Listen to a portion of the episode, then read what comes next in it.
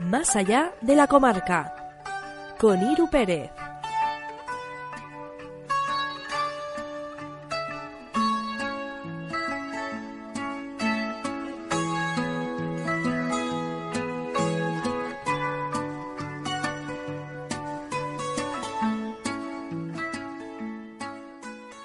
Hola, ¿qué tal? Bienvenidos, bienvenidos una semana más a este viaje que hacemos por vez número 19, más allá, fuera de las fronteras de la isla de La Palma.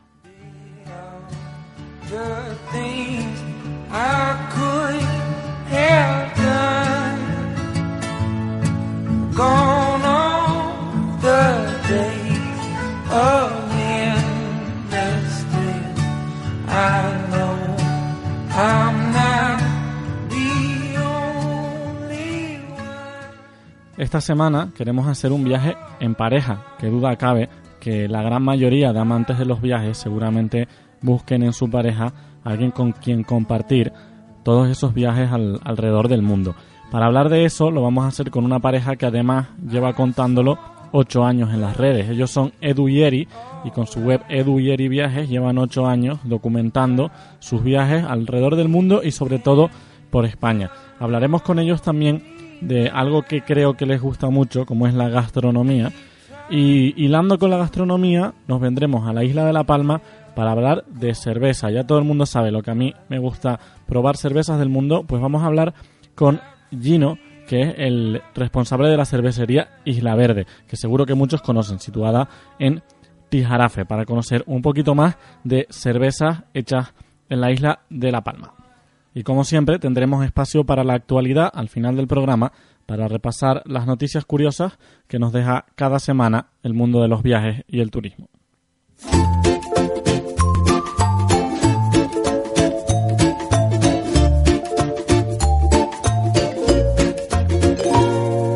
Tengo cicatrices por adentro y por afuera. Tengo lo que dices que te quiero a mi manera y pienso que el amor no es para cobardes. Una locura, casi pierdo la cabeza. Tengo la cordura que me limpia y me endereza. Intento, tal vez nunca sea tarde. Amor, déjame soñar despierto.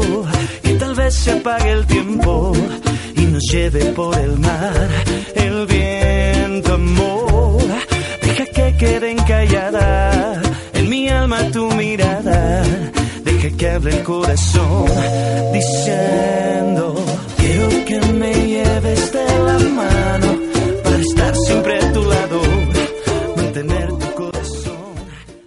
En los 19 programas que llevamos de más allá de la comarca, hemos hablado con gente que viajaba en familia, con auténticos aventureros que se han ido por el mundo completamente solos, pero todavía nos faltaba hablar con alguien que viaje en pareja. Seguro que la gran mayoría de los que tienen pareja es la persona con la que les gustaría compartir sus aventuras. Hoy vamos a hablar con una pareja que además es bloguera. También han sido muchos los blogueros con los que hemos hablado, pero ellos lo hacen juntos y además llevan ocho años haciendo el blog edu y eri viajes.com. Dos historiadores madrileños, aunque hoy la vamos a tener solo a ella, a Erika López, la parte femenina de esta pareja, que saben mucho de gastronomía y sobre todo de viajes por España. Son muy pocas las provincias que le faltan por visitar. Así que, bueno, no nos queda más que saludarte, lamentando que en este caso Eduardo Sánchez, el compañero que hace Edu y el viaje, no esté, pero Erika López, muy buenas, bienvenida a Radio Luz. Hola, Firu, ¿qué tal? Bueno, como decía, nos faltaba ese componente, el de hablar con una pareja viajera como lo son tú y, y Edu. Cuéntanos un poquito, ¿cómo nace el proyecto de Edu y Eri Viajes? ¿Cuándo empieza a gestarse esta web y estos viajes en pareja? Pues la verdad es que todo empezó en el año 2008, cuando decidimos poner por escrito un poco pues nuestra nuestros viajes y nuestra experiencia. Ya la verdad es que han pasado ocho años, se nos ha pasado volando y, y, bueno, pues nuestra intención en un primer momento era contar, eh, como he dicho, nuestros viajes para que amigos y familiares pues nos siguieran un poquito y, y no tenerles toda una tarde o todo un día enseñándoles fotos y qué tal no lo habíamos pasado. Y, y de esta forma fue como, como surgió el blog de Duyer y Viajes. Y de ahí pues subiendo poquito a poco. Bueno, como decía, hemos hablado con mucha gente que viaja en solitario, también con familias y con gente que viaja acompañada, como es el caso de ustedes. ¿Hasta qué punto es importante que la persona con la que compartes, en este caso tu vida, también comparta la pasión por viajar? Pues yo creo que es muy importante, porque mm, sí que es cierto que, que hay cosas que, que, es interesante que sean diferentes, pero mm, tanto Edu como yo creemos que, uno de los más interesantes y destacados es que, que comparta la pasión por viajar, porque eh, realmente en un viaje haces absolutamente de todo y, y, es muy, muy interesante. Sí que es cierto que últimamente hemos hecho algunos viajes por separado, pero se ha notado muchísimo la ausencia de uno o de otro. Y, y para nosotros es, como digo, fundamental. Bueno, en ese caso supongo que a veces hay discrepancias en cuanto a destinos. ¿Quién elige los destinos en casa de Eduardo y Erika? pues en este caso quizás sea más Edu el que el que me empuja un poco más a, a, visitar un país u otro. Pero en este caso siempre solemos debatirlo. A ver, mm, sobre todo tenemos en cuenta el presupuesto, qué presupuesto tenemos y sobre eso ya vamos mirando ofertas que van saliendo o destinos que, que sí que tenemos ganas y, y ahorramos un poquito para, para emprender el viaje. Pero bueno, siempre hay consenso y, y nos lo pasamos genial haciendo estos debates y esta planificación de los viajes. Luego, supongo que con el paso del tiempo, el blog se convierte también un poquito en, en, un trabajo. ¿Cómo se reparten, cuando es más de una persona, las tareas del blog? Porque al final uno lo que lee lo escribe una persona, lo escribe otra, ¿quién saca las fotos? ¿Cómo se reparte este trabajo bloguero? Sí, pues eh, la verdad es que es muy importante porque sabemos que es un trabajo súper, súper eh, trabajoso, por decir, valga la redundancia. Y, y bueno, pues en este caso Edu es quien hace las fotos, yo suelo grabar más vídeos o... Eh, eh, intento llevar las redes sociales al día. Y en cuanto a escribir, la verdad es que somos los dos los que lo hacemos. Intentamos seguir más o menos una misma línea, pero, pero en este caso somos los dos quienes actualizamos con los artículos eh, cada semana y, y nos encanta, nos encanta hacer todo esto. ¿Nota la gente lo que está escrito por Edu o lo que está escrito eh, en este caso por ti? Es decir, la gente ves que hay feedback que llega de, pues a, a mí me gusta más cómo escribe Eri, a mí me gusta más cómo escribe Edu. La verdad es que no, no hemos notado ningún tipo de, de feedback en ese sentido. Quizás a lo mejor es por, por que tengamos un estilo similar, pero no, no, la verdad es que no, no hemos notado nada al respecto. Bueno, luego ya hablando más de viajes, metiéndonos en los sitios que han visitado, que son muchos, es una pregunta un poco tópico. ¿Cuál es el destino con el que se quedan o ese destino al que quieren volver?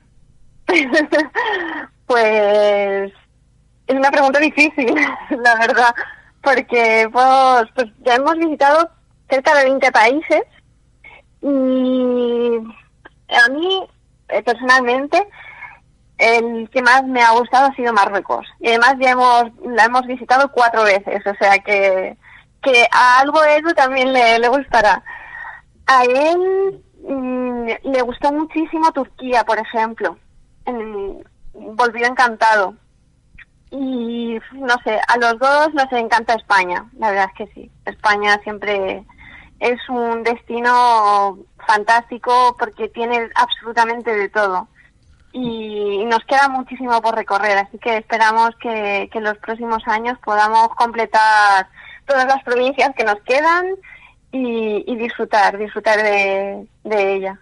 De, de, eso te preguntaré luego y de hecho te echaré la bronca porque si no me equivoco no han estado en Canarias, pero luego, siguiendo con destinos internacionales, aparte de los destinos que hayan visitado, ¿cuál es el destino con el que sueñan por ver? Ese destino que está marcado ahí en rojo de aquí tenemos que ir.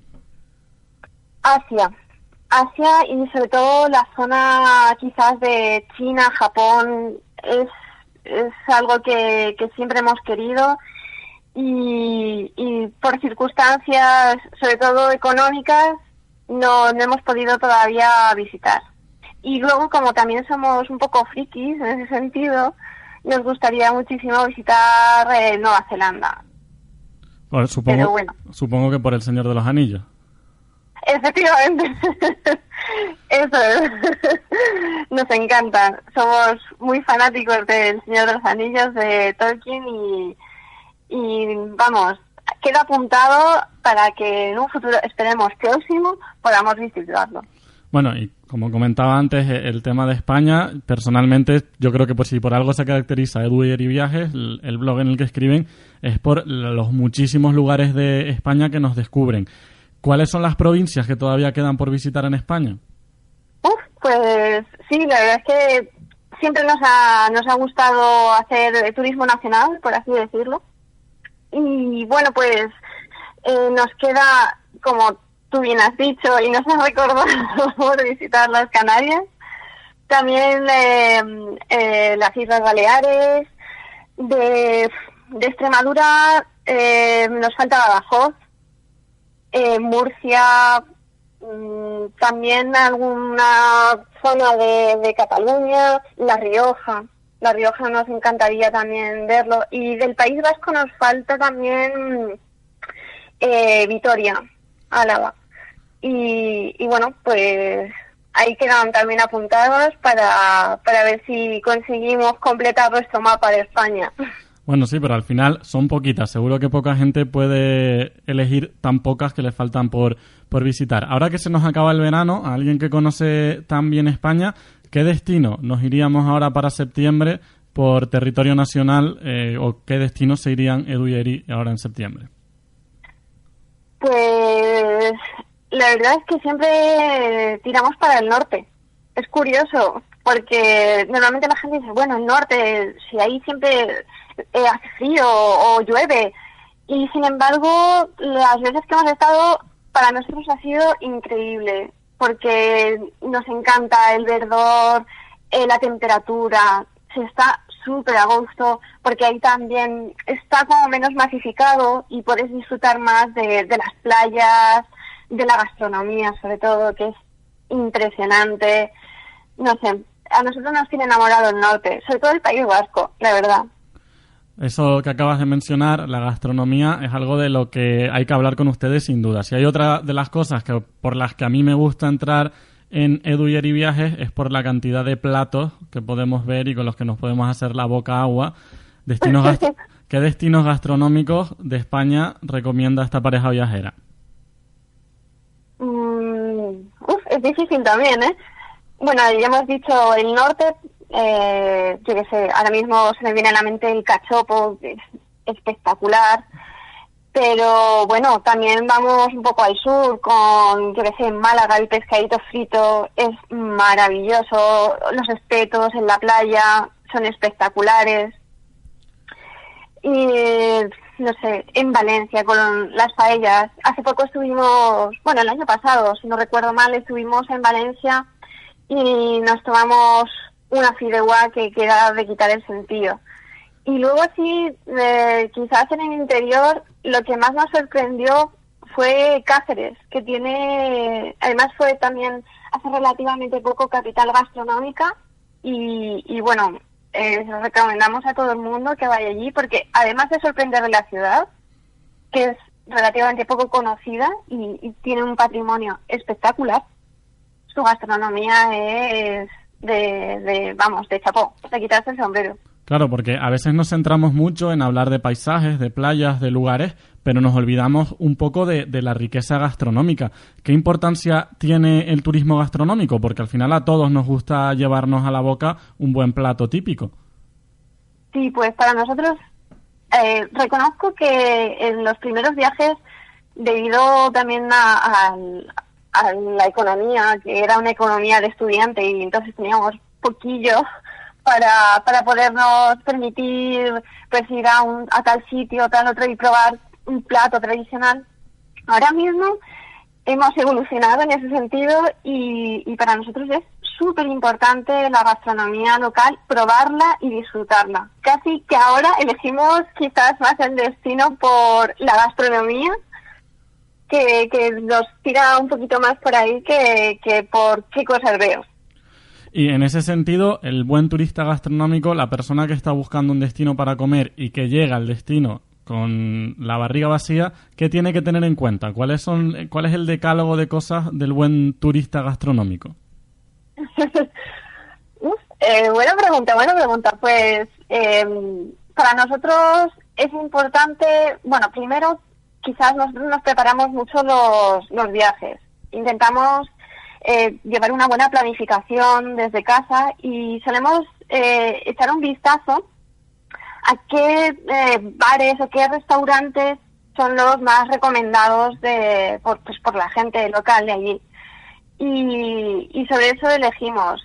la verdad es que no tenemos nada fijo. Lo mismo nos gusta, pues, eh, cualquier bar eh, de carretera que encuentras y dices, bueno, esto es maravilloso, el pincho de tortilla o las croquetas que te ponen.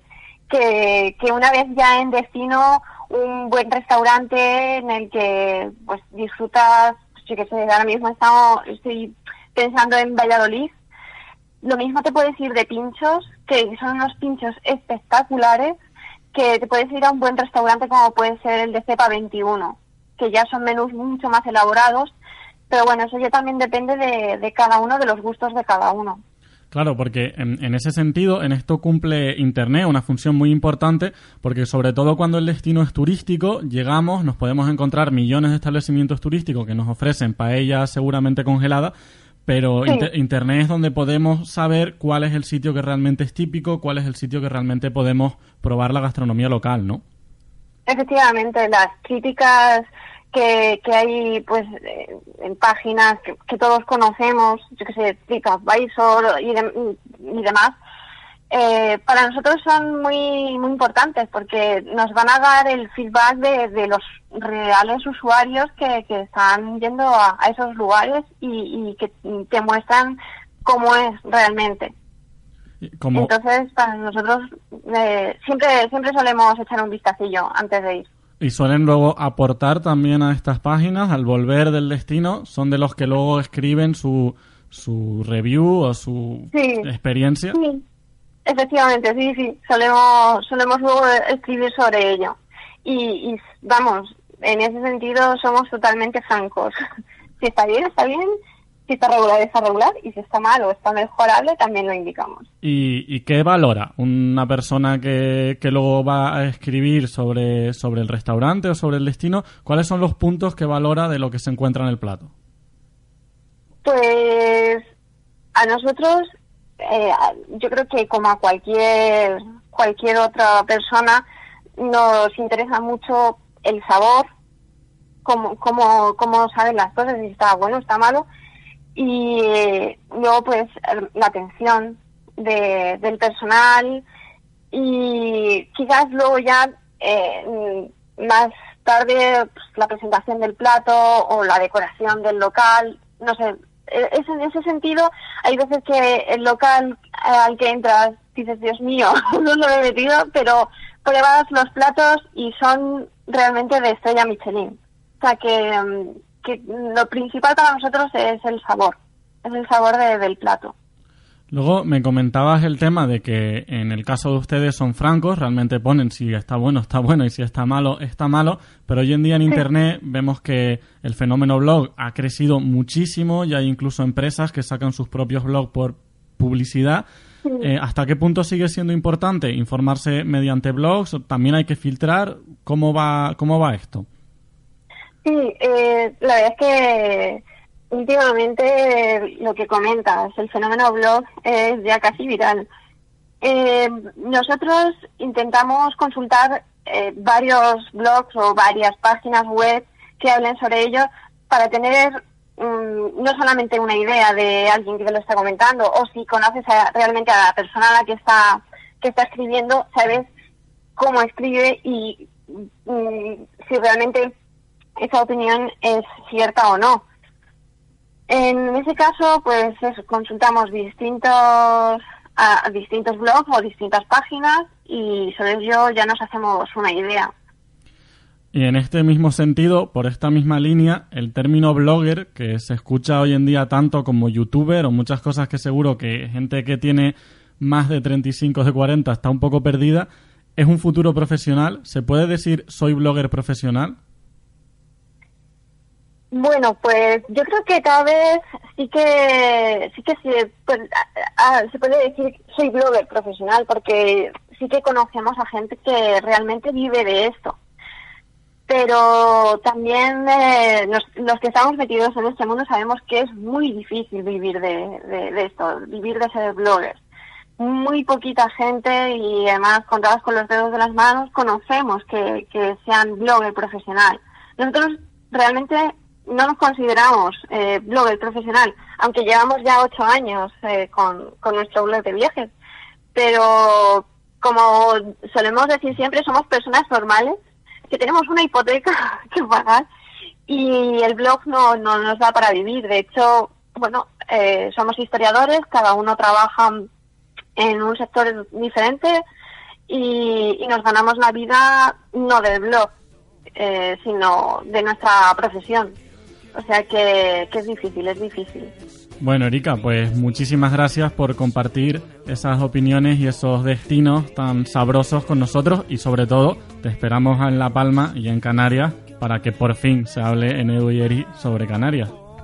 Por supuesto, encantado de, estar contigo y con todos los oyentes y, nada, eh, tomo tu palabra y esperamos vernos pronto por allí.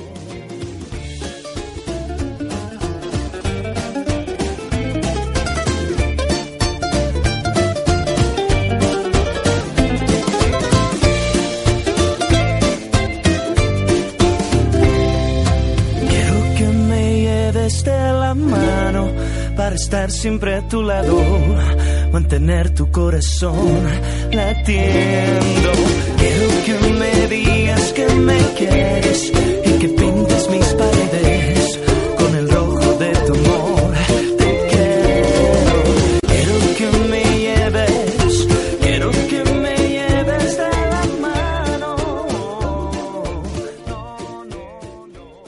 Hemos abierto el apetito, seguro con esos destinos y esos lugares gastronómicos que hablábamos con Erika López, parte de Edu y Eri Viajes. A continuación, para seguir hilando con este tema, y ya que la hemos invitado a venir a La Palma, uno de los sitios que está un poco de moda por aquí en la comarca noroeste, que es la cervecería Isla Verde, ese lugar que queda en el Jesús, que seguro que si no han ido muchos han visto al pasar ese edificio naranja y que es una de las dos cervecerías con las que cuenta la isla de La Palma. Pocos sitios pueden presumir como La Palma de contar hasta con 10 tipos diferentes de cervezas producidas en un territorio tan limitado como es el Palmero. Hoy vamos a hablar con Gino de Reule, seguramente pronunciado fatal el apellido, que es el responsable de la cervecería Isla Verde, un belga que se ha sentado en La Palma y con el que tuvimos el placer de compartir un café hace ya algunos días en este idílico lugar que es eh, el entorno del Jesús, en el que se ubica la terraza y se ubica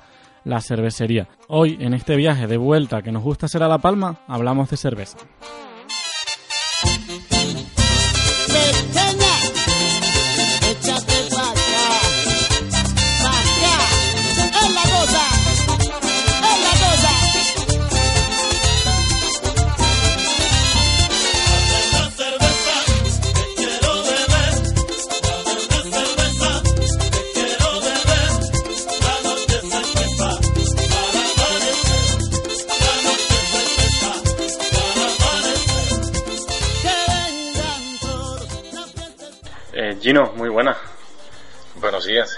Bueno, estamos aquí en la cervecería Isla Verde, en Tijarafe, en este entorno increíble que tienen en el Jesús. Cuéntanos un poquito, ¿cómo comienza el proyecto de la cervecería Isla Verde? Ah, pues bueno, ya eso ya tiene una historia bastante larga. Eso empezó todo en 2009, cuando presentamos el proyecto aquí en el Ayuntamiento de Tijarafe. Eh, desde el principio tenía muy buena aceptación el proyecto con el equipo del ayuntamiento y como coincidió con las fiestas patronales, con la danza del diablo, empezamos con una cerveza negra, la danza del diablo. Hoy en día ya tienen hasta cinco cervezas. Sí, ya tenemos cinco eh, y hemos seguido con una rubia que se llama La Pícara. Es una rubia eh, de tipo ale, de alta fermentación, no es como Pilsner, ya hay muchas Pilsner en, el mercado.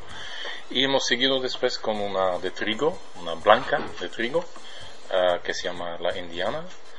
Y últimamente, este año, hemos salido con dos cervezas sin gluten. Las primeras sin gluten. Que sería una, una rubia y una... Una negra, sí. El proceso es totalmente artesanal, ¿no? El de la cerveza. Sí, totalmente. Total, 100% hecho aquí en, aquí en el taller que tenemos al lado.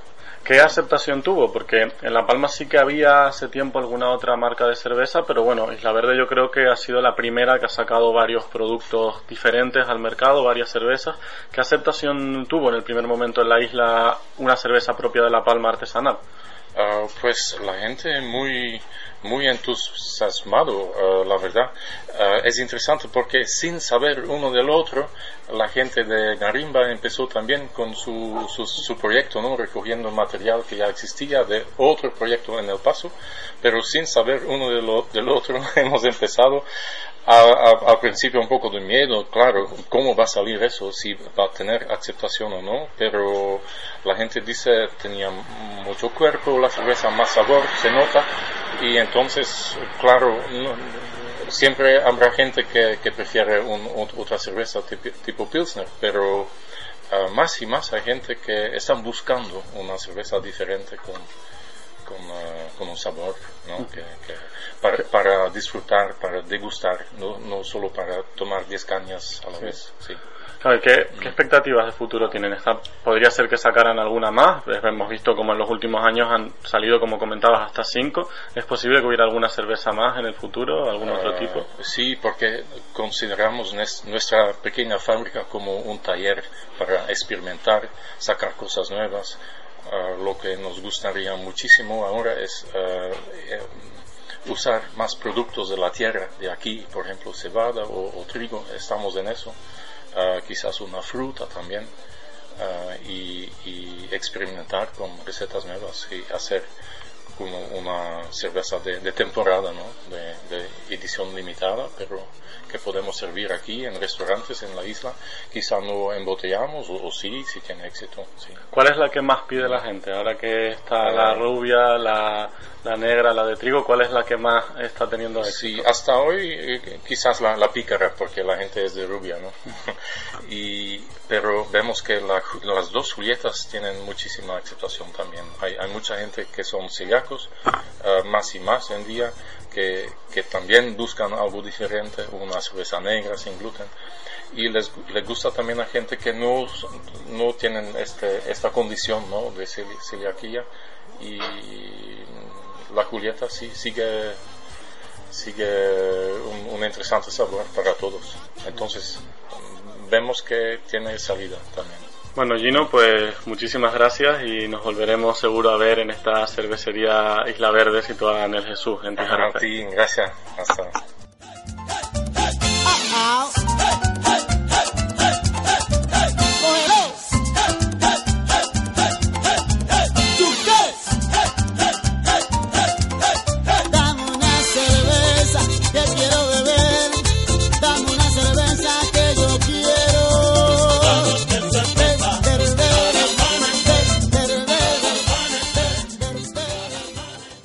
Eran las palabras de Gino en el encuentro que tuvimos esta semana en la cervecería Isla Verde de Tijarafe. Tiempo ahora para la actualidad, pero antes, como siempre, una canción relativa a los viajes. Cada vez nos cuesta más encontrarla, pero bueno, aprovechando que está sonando de fondo una canción de Elvis Crespo, seguimos con este cantante para hacer un repaso por playas de Latinoamérica, por lugares maravillosos del continente latinoamericano, que no se nos olvide que aunque haya acabado agosto, el verano es un sentimiento. La playa. Elvis Crespo.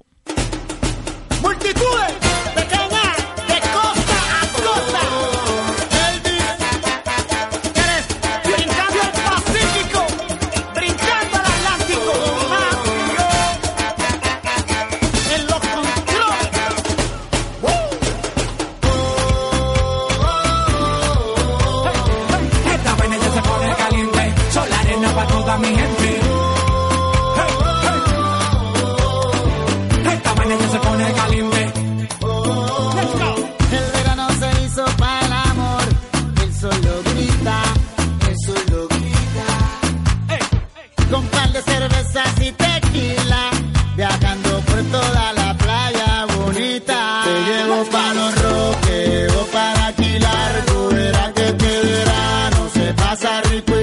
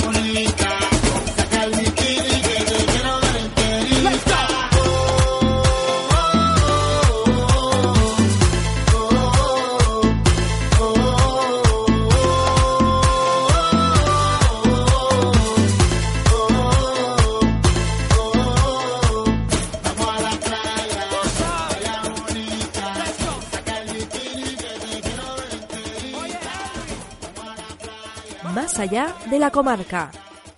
Con Iru Pérez. Tiempo ahora, como cada semana, para hacer un pequeño repaso por la actualidad, por las noticias curiosas que deja el mundo de los viajes y el turismo.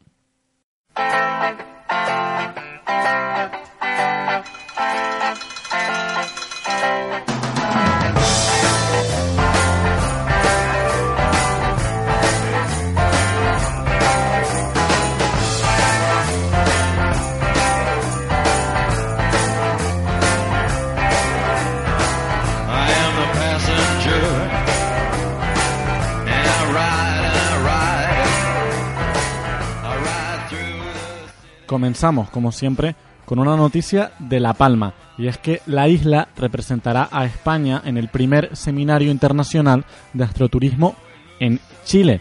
Hablábamos de astroturismo hace algunas semanas aquí en el programa y será precisamente una de nuestras invitadas la que irá a Chile a mostrar las maravillas del cielo palmero para la observación de las estrellas. Ana Castañeda, jefa de sección de Asuntos Generales del Servicio de Turismo en el Cabildo Insular, será quien, junto al profesor de turismo de la Universidad de La Laguna, Carlos Fernández, acuda al país andino para mostrar por qué La Palma es uno de los destinos líderes mundiales en cuanto a observación de las estrellas.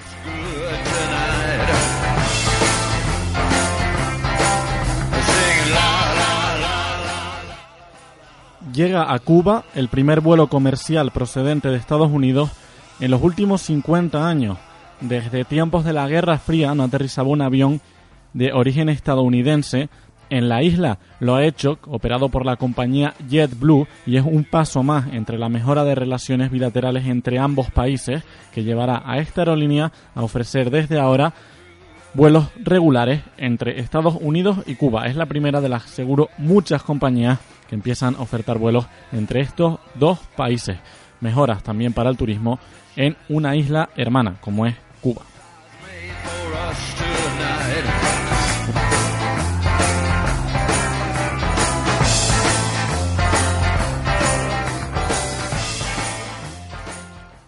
Un turista inglés se compra por error una guagua en Ibiza. Sí, es una historia más de borrachera en las Islas Baleares. Una más de las noticias locas que salen de todos estos destinos de fiesta del archipiélago balear. Al parecer, el turista salió de fiesta, se encontraba con un par de copas de más y a la mañana siguiente descubrió que había comprado un autocar, sí, sí, una de estas grandes, como las que vienen de los llanos, por 28.000 euros. No necesitó taxi para irse a su casa.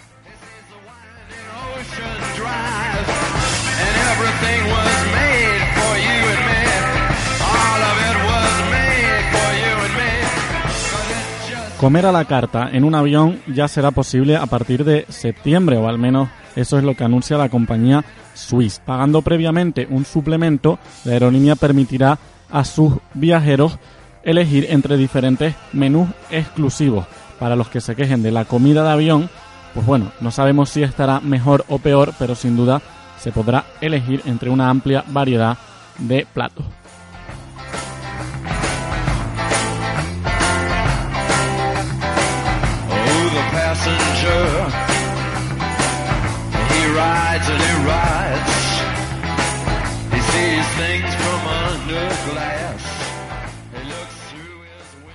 Bueno, y hasta aquí, hasta aquí llegamos con el programa de hoy. Como siempre, muchísimas gracias por estar ahí, al otro lado, viajando como cada semana con nosotros. Recuerden que si quieren escuchar programas anteriores, lo pueden hacer a través de la web boardingpost.com. Ahí hay una sección que se llama Viajando en la Radio y pueden acceder a muchos de los podcasts de programas anteriores. También pueden seguir al tanto de toda la actualidad de esta comarca noroeste de La Palma en Radio Luz y sus canales en Facebook y en Twitter. Si quieren buscarme a mí, lo pueden hacer en Twitter como Iru Pérez o en Facebook a través de la página Boarding Post. Nos despedimos hasta la semana que viene y lo hacemos con una mala noticia y es que ha llegado septiembre. Sí, vuelve el trabajo, vuelve la vuelta al cole, aunque eso será seguro un alivio para muchos. Así que nos despedimos con una canción un tanto tristona, en- este caso del grupo Green Day. Despiértame cuando acabe septiembre. Nos vamos. Hasta la semana que viene.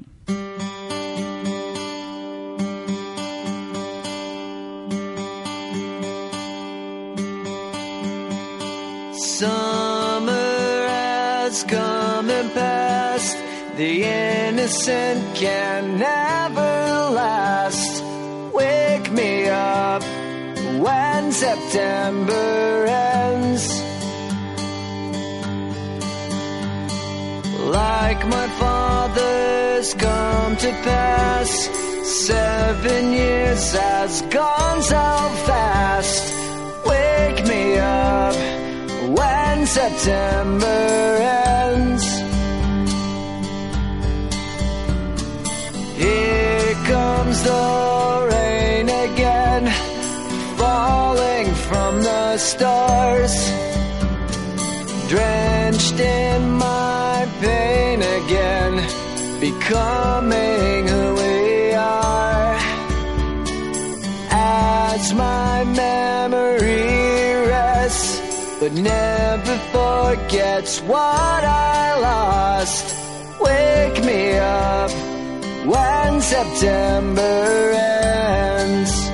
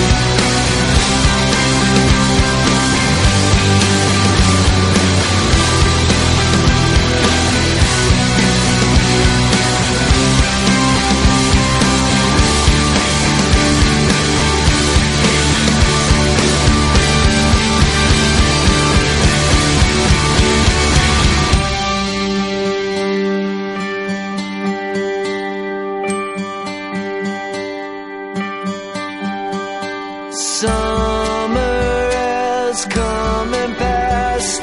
The innocent can now.